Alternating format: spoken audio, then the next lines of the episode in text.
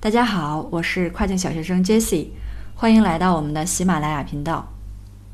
大家都知道，我国是很有名的世界工厂，然后我们的供应链很强。但是其实我们中国企业在世界范围内的这个品牌效应其实是一直很弱的。那在亚马逊上呢，有一些成熟的中国大卖，在刚刚起家的时候，好多都是拼的性价比。但是，当在亚马逊上站稳脚跟以后呢，想要再去提高自己产品的客价，其实是非常困难的。那我们在工作中也跟深圳的一些美国的广告团队合作过，这帮老外挺有意思啊，他天然的认为中国的卖家呢，你就是理所应当的去提供那种高性价比的产品的，你做好这部分的工作就可以了，不要去想什么品牌意识。当时听到这个，我们也是比较气愤，因为觉得。我们作为中国卖家，工作量也不比你们少，那凭什么要把利润让给你们外国人呢？好了，那发完牢骚了。从今天开始，我将带着大家学习如何创建我们的线上品牌。那这个内容呢，同样适用于亚马逊和独立站。然后我计划将这个系列的内容分成两期来讲。在本期呢，会分享嗯两个主题，一个是关于创建品牌前的一个准备工作，一个是如何让别人注意到你的品牌。在下一期呢，会给大家分享如何和我们的潜在客户发生联系，如何经营品牌和客户的关系，如何扩大我们的生意，让我们的品牌扩大经营。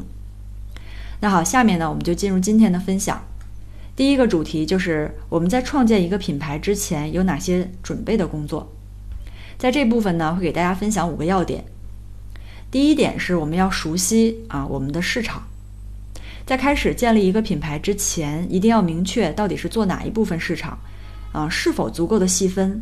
那市场中的消费者是否有消费的产品？此外呢，比如说我要选择的这个市场是户外产品，我会专注在户外这个品类。但是如果仅仅专注一个这样大的品类呢，那我们面对的是一个非常巨大的竞争，我们必须要选择更加细分的市场。比如说像户外的一些啊这些工具上面，也可以分为传统的这种烹饪烧烤类目，也可以分为一些老外喜欢的啊烤棉花糖等等。同时呢，我们还要确保这个市场不是一个由某一个风潮带起来的这种热度非常短暂的市场。第二点呢是关于产产品的选择。首先，我们要选择已经经过市场验证的这种需求。这里呢，可以通过亚马逊进行调研，我们的产品到底在市场上销量怎么样？这一部分我们也在啊选品的这一部分当中呢，反复的给大家强调过。此外呢，还要建立一条产品线，在选择好市场以后，要看一下在这个类目之下消费我们这款产品的消费者还会再购买哪些配套产品。这样的话，我们的生意才能不断的去扩大。第三点呢，是要创建一个。关于我们品牌的一个故事背景。那当老外在浏览一个独立站的时候呢，如果你的这个独立站上面有这个品牌成立的背后故事，或者是我们做亚马逊，那亚马逊的这个 listing 当中存在一个关于啊背景故事的说明，那会给我们加分很多。像很多中国的卖家呢，在嗯跨境电商这个领域卖货的时候就太过直接，这不是老外喜欢的风格。在这里呢，也给大家举了一个例子，在简介中我上传了一张图片，里面啊有一个 about，就是类似品牌故事，大家可以看到它被放在了独立站里面非常靠前的位置。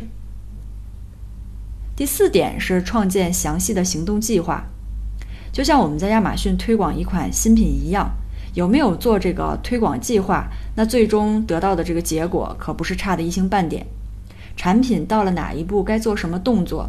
对产品的推广有着非常大的作用，所以当我们决定开始创建自己的品牌的时候，要花一些时间来思考未来的十二个月或者是啊二十四个月，我的亚马逊店铺产品线该如何布局？什么时候或者是要不要去开始创建独立站？什么时候创作这个营销的内容？啊，还有一个很重要的就是要把这些内容要做一个具体的行动细化。在这一部分的最后一点是创建和我们产品相关的数字产品。这里面就是关于到一个我们自己的产品怎么才能和竞品区分开。那这个里面就是给大家提到的一点，就是给我们的产品创建相关的优质的、有价值的这种文字或者是视频内容，会让我们突出重围。同时呢，我们积累了这样多的一个素材，会为我们准备投放广告的时候带来很大的便利。好了，那呃，以上的五点呢，我们已经通过这些创建了一个品牌所需要的呃一个准备工作。那我们作为电商，最终的目标肯定是为了形成销售，然后获取利润。当然，销售的前提是先要让别人知道我们的品牌、我们的产品。那下面呢，我们就进入第二个主题：如何让别人注意到你的品牌？这里面会给大家分享三个要点。第一个要点是描绘出你的受众画像。那想要别人去注意你，首先要知道对你产品或者是品牌有潜在兴趣的这些人是哪些。他们的性别是什么？年龄多大？他们为什么要选择啊这样的产品？他们会对哪些营销内容感兴趣？这里给大家举个例子。那最早在做亚马逊测评的时候呢，大部分卖家使用的方法都是在 Facebook 上面找一些啊 reviewer 的这个群组，或者还有一些人呃加一些留学生创建的这种华人测评的微信群。这个大家如果在做亚马逊的，肯定都加过这些群组。但是其实里面的这些人是非常复杂的，卖家根本不知道他送的这个产品会不会有人需要，人家愿不愿意去测试啊，去留评。其实这个效率是非常低的。但是比较搞笑的是，这促进了很多就是一些在家里面带娃的这个宝妈成了这种测评群的一个前客，疯狂的去加这种测评群，然后接着卖家的单再去 N 个群里面去放单。当然这也是一种销售形式。